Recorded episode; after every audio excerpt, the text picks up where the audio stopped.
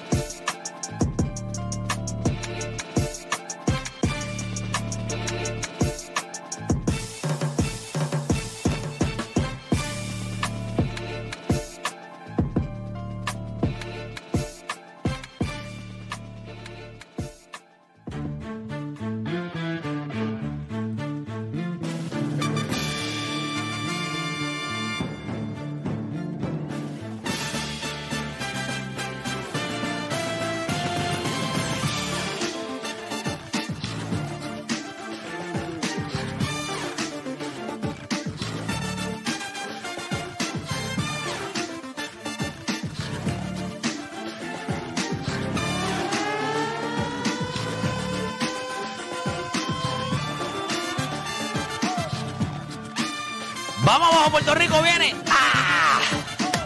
Son las 10 de la mañana en todo el país. Hora de que comience, por desgracia, el único programa de deportes en este país. Un país que consume el deporte a nivel desmedido. Un país que tiene... Yo les pregunto, y quiero que sean honestos, los tres. Quiero que me den su respuesta más honesta. ¿Están listos? La respuesta más honesta, no me vengan con una estupidez. La más honesta. Voy a empezar con Felipe. Quiero que me den la respuesta más honesta. Ok. ¿Por qué no hay más programas de deportes en el país? No se atreven. ¿Por qué no hay más deportes, eh, programas de deportes en el país, en la radio, en la televisión? ¿Por qué no hay más? El talento está aquí. Ya está. El talento está aquí. ¿Por qué no hay más? Yo creo que no hay talento. Yo creo que no hay talento para hacer esto. Eso es exactamente lo que yo quería escuchar. ¿No lo hay? Tú tienes mucha razón. No se atreven. Suele sonar horrible. Mírenme. No la tienen. No la tienen. Es la realidad. Si usted no los ve en este programa, si no han pasado por aquí, no la tienen. Hay AA, hay AAA, hay Major League. Hay NCAA, hay NBA. Hay compañías de lucha libre y está la WWE. Hay deporte y está la garata. Ah. No hay más. Se acabó. Es como las compañías de cine de aquí. Aquí hay una, sí. Hay autocine y qué sé yo, y esas actividades por ahí. Hay, hay uno que otro teatro, pero tú sabes que en el papaupa. Ahí está. Más nada. Se acabó. ¿Entienden? No se sientan mal. ¿Verdad? ¿Tú, tú has visto una película Sí. fuera de allí? O sea, No, en Puerto Rico. Pues Cuando, lo viene, mismo. cuando viene la Premier, viene al que. Claro. ¿Está? Va- Quedó, pero quedó, variaciones. pero y todo. quedó. No se sientan mal. Ustedes son parte de esto. claro. Procuren mantenerse. De lo contrario, pasan al lado oscuro y lo perdimos. Ahí está. Mira, gente, nosotros tenemos un programa hoy en el que vamos a tocar varios temas. Yo creo que después del después de la loquera que pasó anoche en Boston, que tenemos que hablar de eso. Chacho. Yo lo que le quiero preguntar a ustedes, y yo espero que ustedes comiencen a reajustar la manera en la que ustedes piensan sobre este tema. ¿Treyon está overrated o underrated? Yo quiero saber cuál es su opinión, porque yo sé que la mayoría de ustedes, igual que en la NBA, hicieron un poll y la mayoría de los jugadores entienden que él está overrated. Ok, yo les adelanto. Para mí él está underrated. Ahora, mucha gente quiere compararlo co- porque es chiquito y tira el triple con Stephen Curry.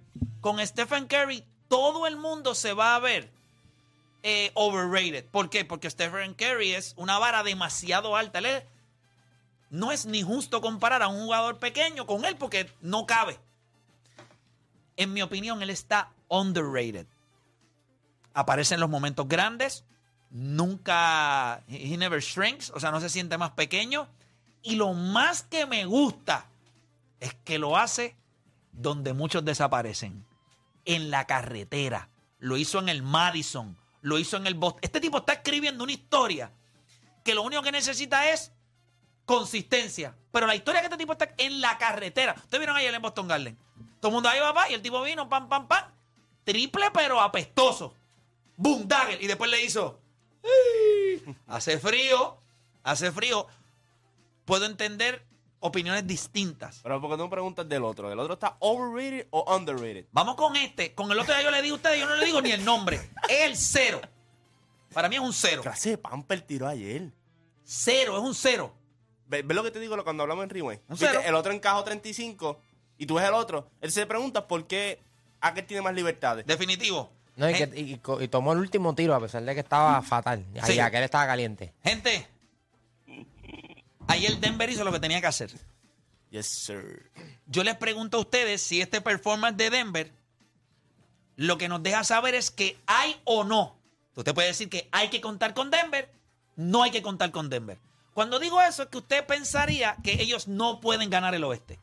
Que ellos no son un equipo como usted tiene que contar. Yo estoy seguro que en este programa hay personas que se lo tienen así calado a Phoenix y a Kevin Durant. Ah, hay que contar con Phoenix. Pero no lo dicen de la misma manera con Denver si lo que hizo Denver ayer, si lo que hizo en esta primera ronda, porque el otro número uno está 3 a 1 abajo en el este, el otro le acaban de encajar un 3 a 2 y ahora van para Atlanta con posibilidades de que se empate a 3 y tú tengas que mamarte un séptimo juego en el Boston. Esas, Allí- lo- de, después en segunda ronda, que sí, Atlanta, Miami. Si uno es tú. No, no, ya está, está quieto.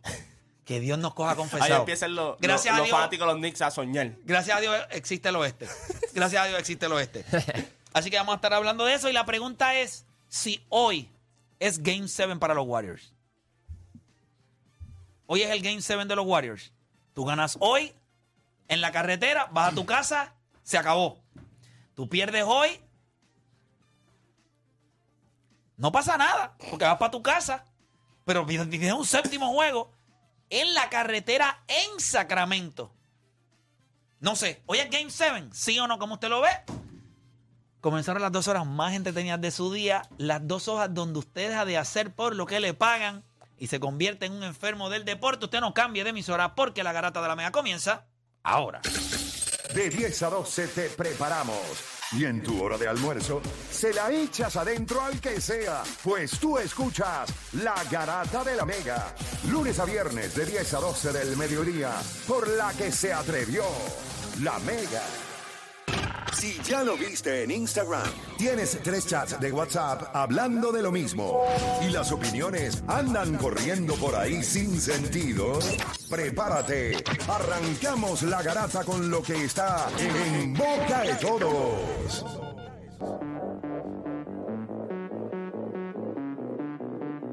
Bueno, te sigue escuchando la garata la Mega 106.9, 95.1. Oye, quiero que sepan, ¿verdad? No es que me preguntaron, pero lo voy a decir como quiera porque, quiero hablarlo. Eh, ayer en- estrenamos lo que fue la Liga Máster de Caguas de baloncesto. Eh, me tiró un Ben Simmons, este, cero puntos, no, no, no hice muchos intentos al canasto. La realidad es que estoy completamente, o sea, no es por dar una excusa, pero no me siento en nada de ritmo. O sea, perdido. O sea, si estuviéramos hablando de sexo, estoy para fracturar gente, no, no, no estimularlos. Así de torpe me siento en cancha, torpe, pero es que no juego. O sea, honestamente, con lo ajetreado de todo esto, de lo- las cosas que estamos haciendo, que ahorita les voy a hablar de algo que va a suceder en el día de hoy, no me siento en ritmo. O sea, la última vez que yo tiré fueron hace como dos semanas y media. Y ayer tuve que jugar.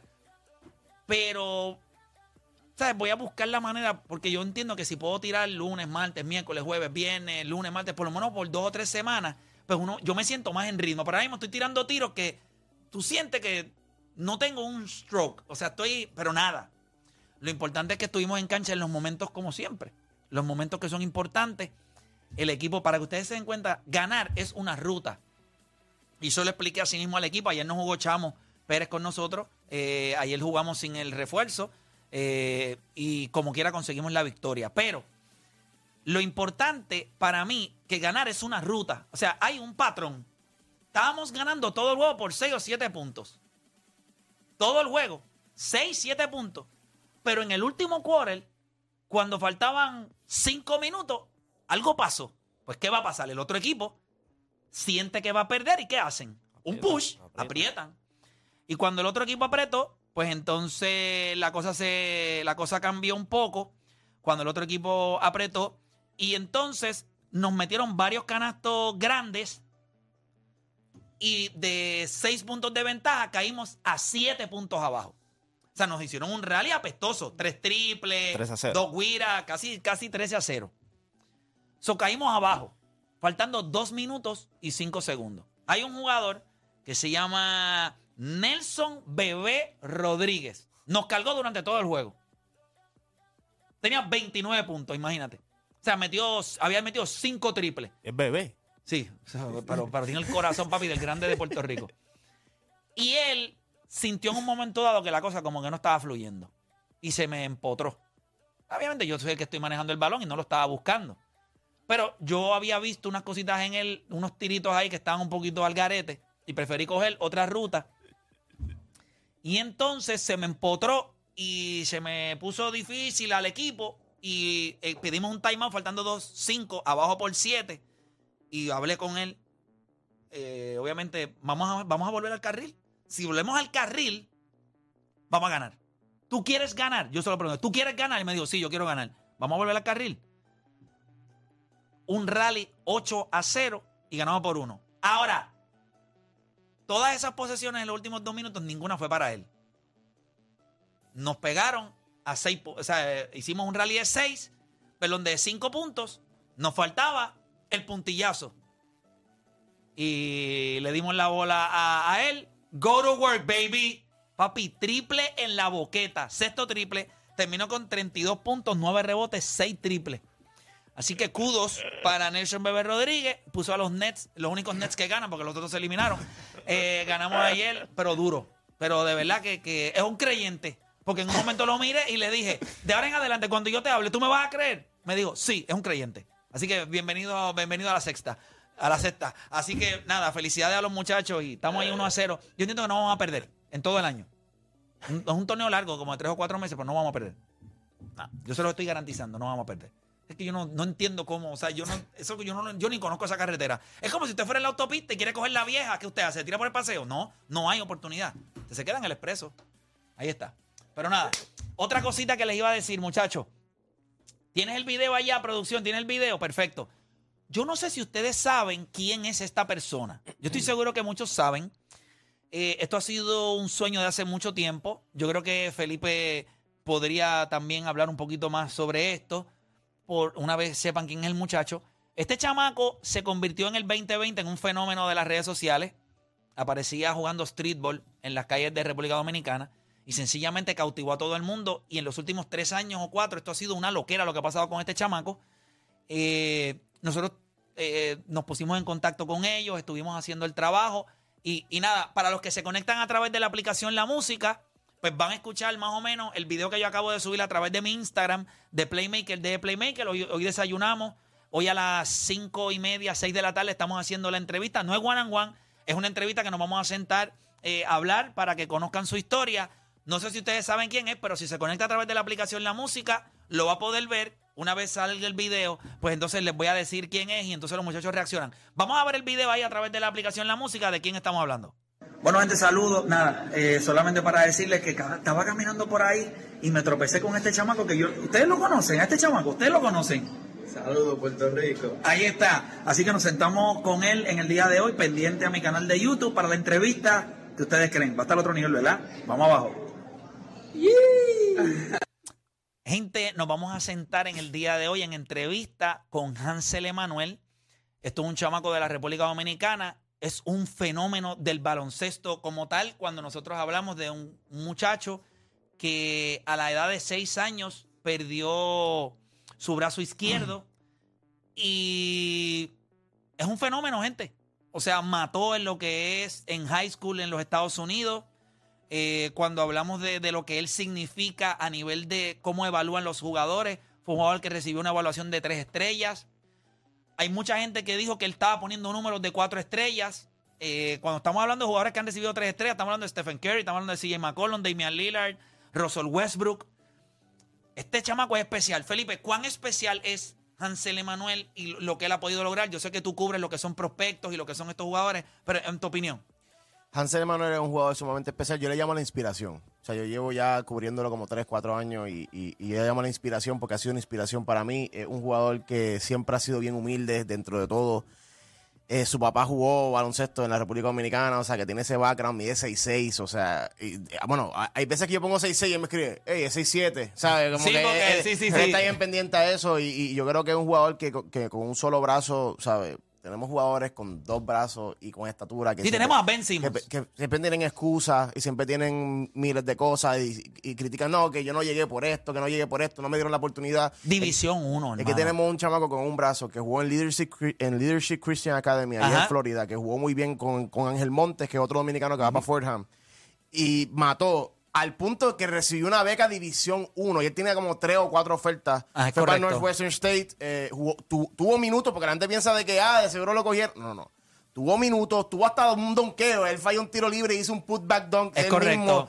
Eh, yo creo que es un jugador bien especial. Este, mano, en verdad me gusta que esté en Puerto Rico. Me, me, me Es su primera, su primera no, visita su primera a Puerto, Rico. y yo creo que es un jugador que, que deberían saber de él. Yo creo que ESPN hizo un documental de él con su papá, pero, sea, eso es una cosa, pero es bu- es bueno que, que, lo- que este lado del latino, los hispanos, le, le demos el merecido respeto que se merece, porque en verdad que que lo- la tiene, la tiene. Así que hoy nos vamos a sentar con, con Hansel Emanuel. Eh, la entrevista, yo entiendo que debe estar saliendo, o sea, la vamos a grabar en el día de hoy y debe estar saliendo en los próximos días.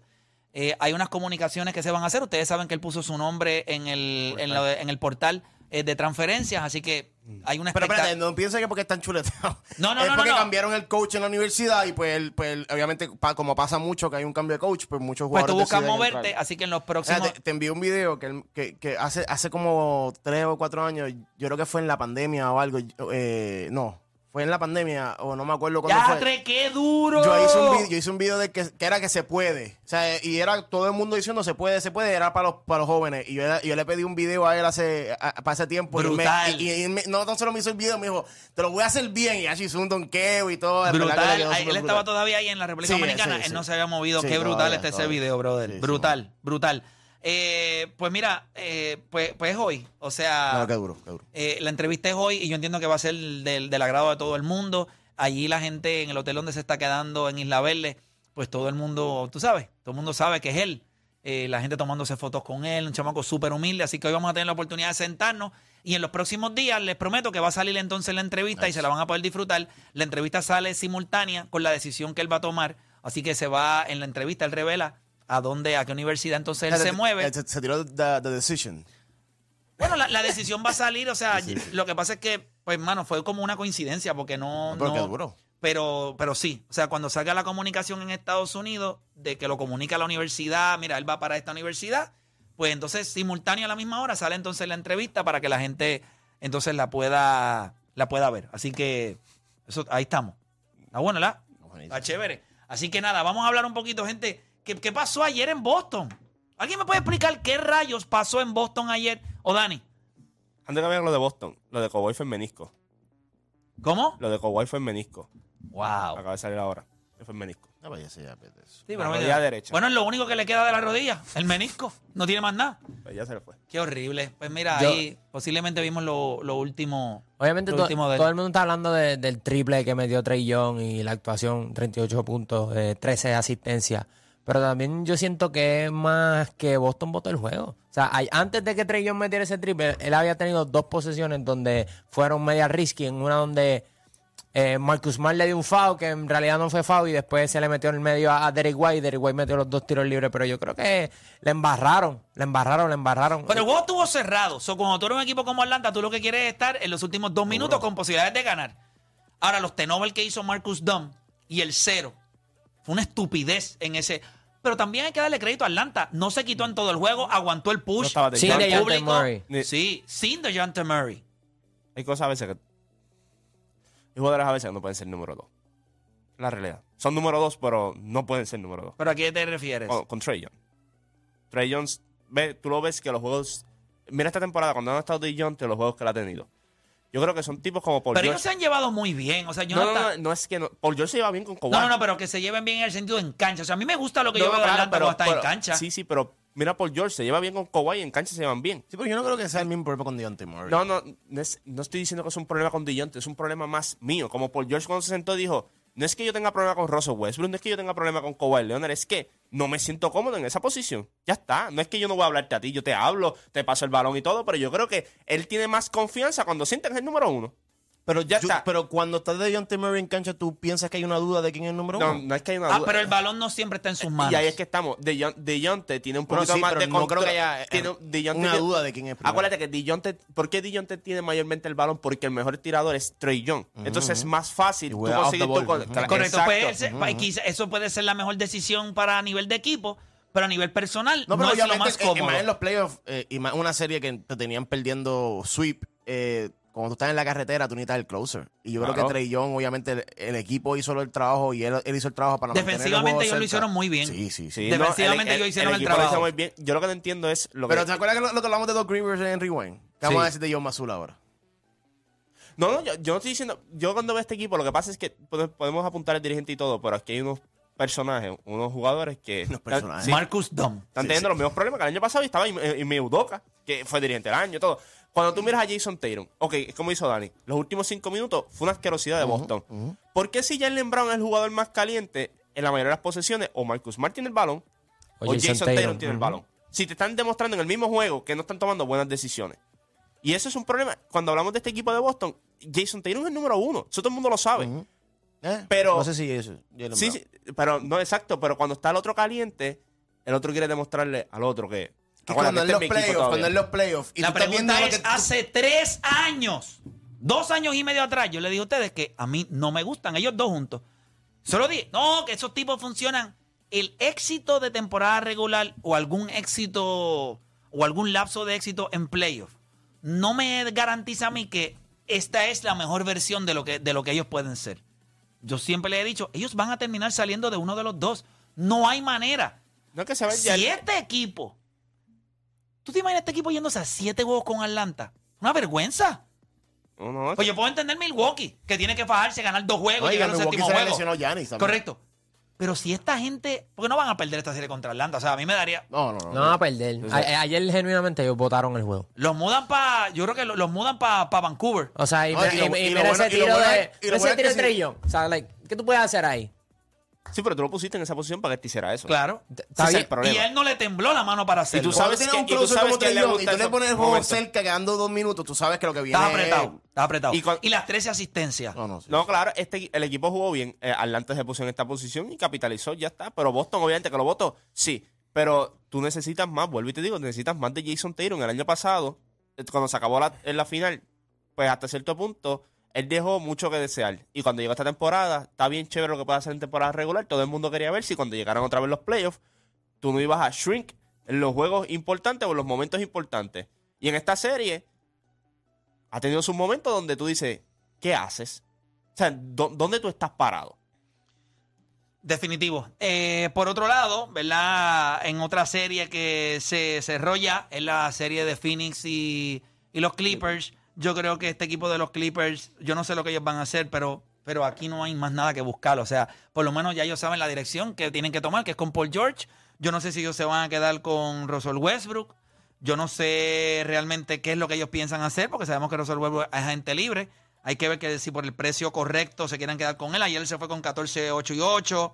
Powell, yo- Eh, de Russell Westbrook que terminó el líder en puntos, rebotes, asistencias, Sí, steals. pero le tiró ya el 18%, 16% de field goal, de 16-3. Sí, pero es que no había más sí. nadie ahí tirando. mucho. Y de 6-1 del área de 3 puntos. Eh, Mano, pero qué bien se ha visto Devin Booker. O sea, yo creo que ahora mismo tú puedes decir que es el mejor jugador en los playoffs. O sea, defensivamente se ha visto súper bien. sí, él, él ha lucido muy También bien. cuando Chris Paul no está en cancha, coge el, el rol de point guard. O sea, ha pasado muy bien el balón. Ha tenido dos, dos performances de, de 40 puntos. Ha sido eficiente. No, hay 47 y 10 anoche. Devin Booker... Cuando te quitan la presión, eso es lo que pasa cuando te quitan la presión. Sí, hasta cierto punto sí. Tú tienes Ya. otro jugador que. Tuviste el año Seguro. pasado, cuando Pero se estaba que a esos performance, el otro era el que estaba teniendo esos performance y él estaba, he was shrinking. Ahora mismo él entra a cancha y él sabe, o sea, pase Él lo sabe que que pa- los ojos están en Kevin Durant. pase lo que pase, Él sabe. si pierde este equipo, el primero que van a apuntar es a Kevin Durant. Sí, sí, No es. No es a él. Van a decir, ah, cambiamos a Michael Bridges, cambiamos a Kevin Johnson por traerte a ti, que nos iba a traer a la tierra prometida. Eso, no te creas, a un jugador, final eso le quita mucho presión. decir, "Con- conmigo llegamos a la final. Sí, no, Si. Devin Booker sigue jugando a este nivel, llegan a las finales, eso sería una bofetada en la cara para el equipo de Boston. Porque ellos tenían también la oportunidad de conseguir a Kevin Durant y podían mandar a, a Jalen Brown, ya que estamos diciendo que, que no funcionan. So, si Devin Booker está teniendo así y llegan, y llegan a la final y Boston se queda corto, eso sería una bofetada para, para el equipo de Boston. Vamos a hablar de Denver. Va- tenemos un tema de ellos. Eh, Ese es bien. yo creo que Jamal Murray ha hecho todo lo que pensábamos que iba a hacer. Eh, esta es una primera serie, pero tiene que hacerlo. Ujú. El cero no está luciendo bien. Hay otros jugadores que no están luciendo bien. El mismo Jamoran ha tenido juegos Ah, ahí, sí, no, ahí. también te da la mano. Sí, pero al final del Y día, tuvo tú un sabes, performance grande con la mano. cuarenta y pico, cuarenta y pico, Sí. duro. Eh, Yo creo que tú puedes apuntar a otro, tú puedes decir Donovan Mitchell. Tú puedes ah, decir. bueno, Donovan Mitchell es un desastre. pero- Donovan Mitchell es un desastre, sí que se puede decir. No, chicos, sí. Juancho, no hablamos ni de él. No, no, pero lo que pasa es que él está hablando de Jamal Murray Jamal Murray no es un jugador como Giannis o algo así. Es Tú lo pones todos en de los ese jugadores boquete. de ese mix, Tú lo pones en ese boquete, que son número 2, un número 3, lo Ayer se fue con 34, eh, eh, 35, 4 rebotes, 5 asistencias, tiró 52% de field goal, 55% del triple. Nicolás Jockey metió 28, 17 con 12. Bruce Brown se fue con 14. Aaron Gordon metió 14. Michael Porter Jr. metió 8 con 10 rebotes. Caldwell Pope metió 10. Este equipo siempre, siempre tú vas a tener 4 o 5 jugadores en doble dígito. Así que nosotros vamos a estar hablando de ellos. Yo creo que Jokic va a hacer lo que le da la gana con Finney allá abajo. O sea, tiene un tipo como Carl Anthony Towns y Rudy Gobert que no pudieron hacer nada. ¿Qué, demonios va a hacer DeAndre Ayton? Y en el perímetro, si Jamal Murray está jugando... Porque eso es lo que tiene que jugar. Tiene que jugar a ese nivel por lo menos. Que te meta tus 25 puntitos siendo eficiente y que distribuya de vez en cuando. Se cancela con Devin Booker. Tenemos un tema de Denver. eh, si hay o no que contar con ellos en el oeste. No, Joker... Porque mucha gente cuando empezaron estos playoffs, vamos a hablar claro. Yo sé que jugaron con Minnesota. Yo lo entiendo. Pero no fue que Minnesota no jugó, que jugó mal. O sea, Minnesota, eh, Anthony Edwards tuvo una gran serie, Carl Anthony Towns jugó bien. Obviamente Rudy Gobert es Rudy Gobert.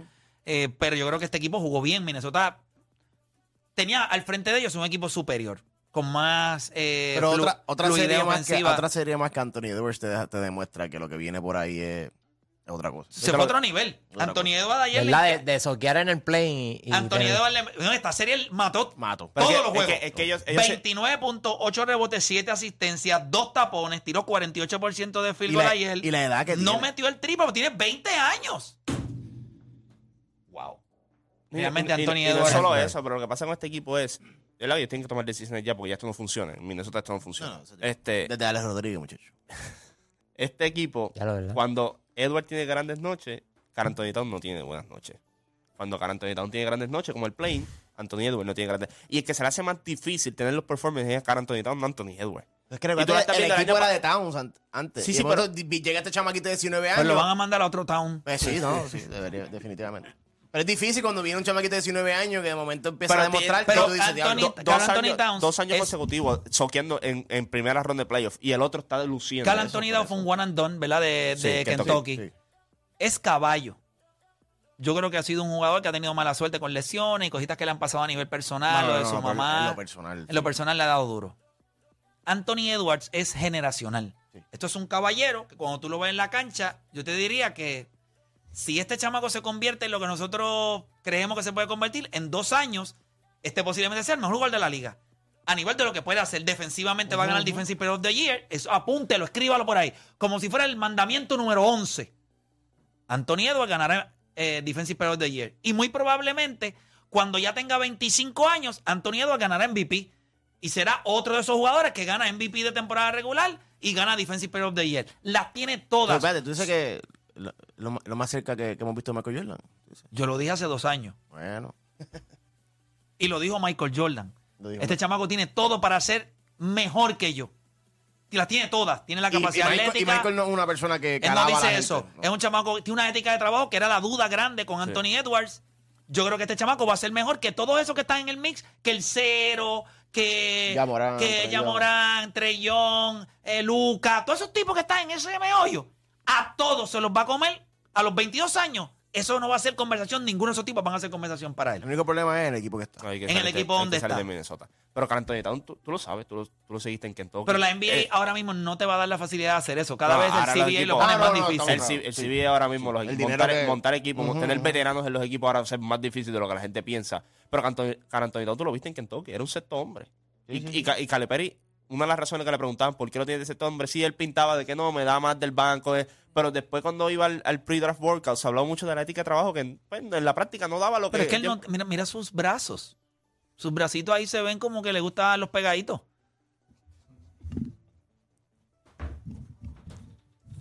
¿Qué pasó? Mira, mira. ¿Qué te pasa, Juancho? ¿Qué pasó? Pero o sea, que dices eso ahora mismo y sabes que ayer de Marcus Cousins llegó a Puerto Rico. O Y le- un pues, quesito. le metieron un quesito, pero yo vi uno de los comentarios abajo y me acordé cuando diste ese comentario, el comentario que leí, porque entré y dije, siempre hay alguien que es creativo. Papi, el primer comentario que veo. No puedo decir al aire lo que dijo, solo digo fuera del aire. ¿Qué, lo Pero- no, no, no, no, otro nivel. El tipo otro nivel le dijo, cómprale dos cositas, le dan mofongo y se queda en Puerto Rico. Ya está. Sí, sí, no hay break. No hay break. Y ahora descubrió los quesitos que los miró así y hizo. ¿Ah? Y esto es glaze. Tacho, eh, Viene glaciado. En la panadería todo el día va a estar. Qué Ella dijo, rico.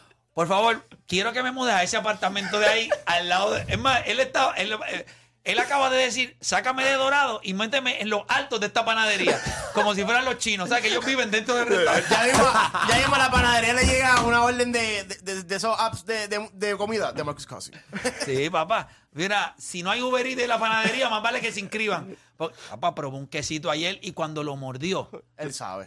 Dices- hizo... tú- O sea, Puerto Rico no es solamente playas y mujeres. Ahora también hay quesitos.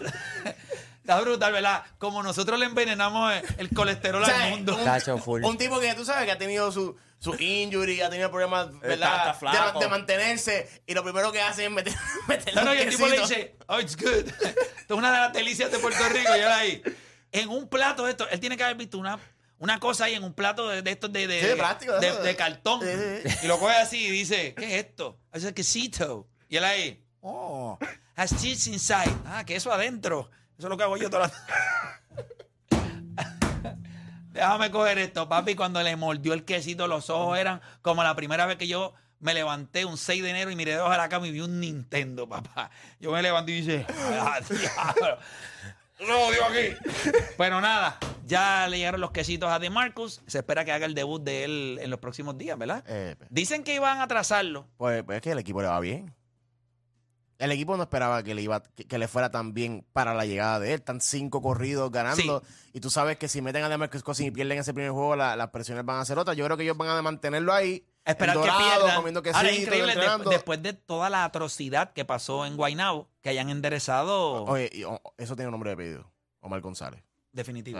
Como dirigente, tremendo dirigente. Alvin Cruz también hizo tremendo trabajo cuando Omar González estuvo fuera por, por enfermedad porque le dio oportunidad a Jermaine Miranda y a otros jugadores jóvenes, pero yo creo que Omar González ha hecho tremendo trabajo. De verdad. a la que llega, ¿verdad? Y pone todo Una línea. donde es. Se acabó. Y si hay un dirigente que pueda aguantar a DeMarcus Cousins y no se va a dejar meter las cabras, es Omar González. Es Omar González. Así que va a estar bien interesante lo que suceda, pero ahora lo que todo el mundo en Guaynabo está pidiendo es que pierdan un juego para que entre DiMarcus Cosi. Algo así. Eso es lo que te digo. Mientras ellos sigan ganando, él va a seguir ahí comiendo quesitos. Y si usted sigue ganando, no le dé dos semanas porque van a, van a subir por lo menos de 15 a 20 libras.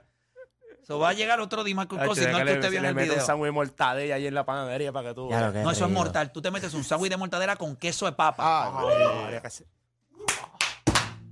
Le metes cuatro croquetas de jamón. Diablo. Otro nivel, de hecho, ya estamos. Jugo de china natural. Un quesito regular y uno de queso y guayaba. Ay, María. Y usted va a tirar la purro que va a tapar a Guainabo completo. Guainabo Chiri. G-City, Gordo City. Guainabo Chiri.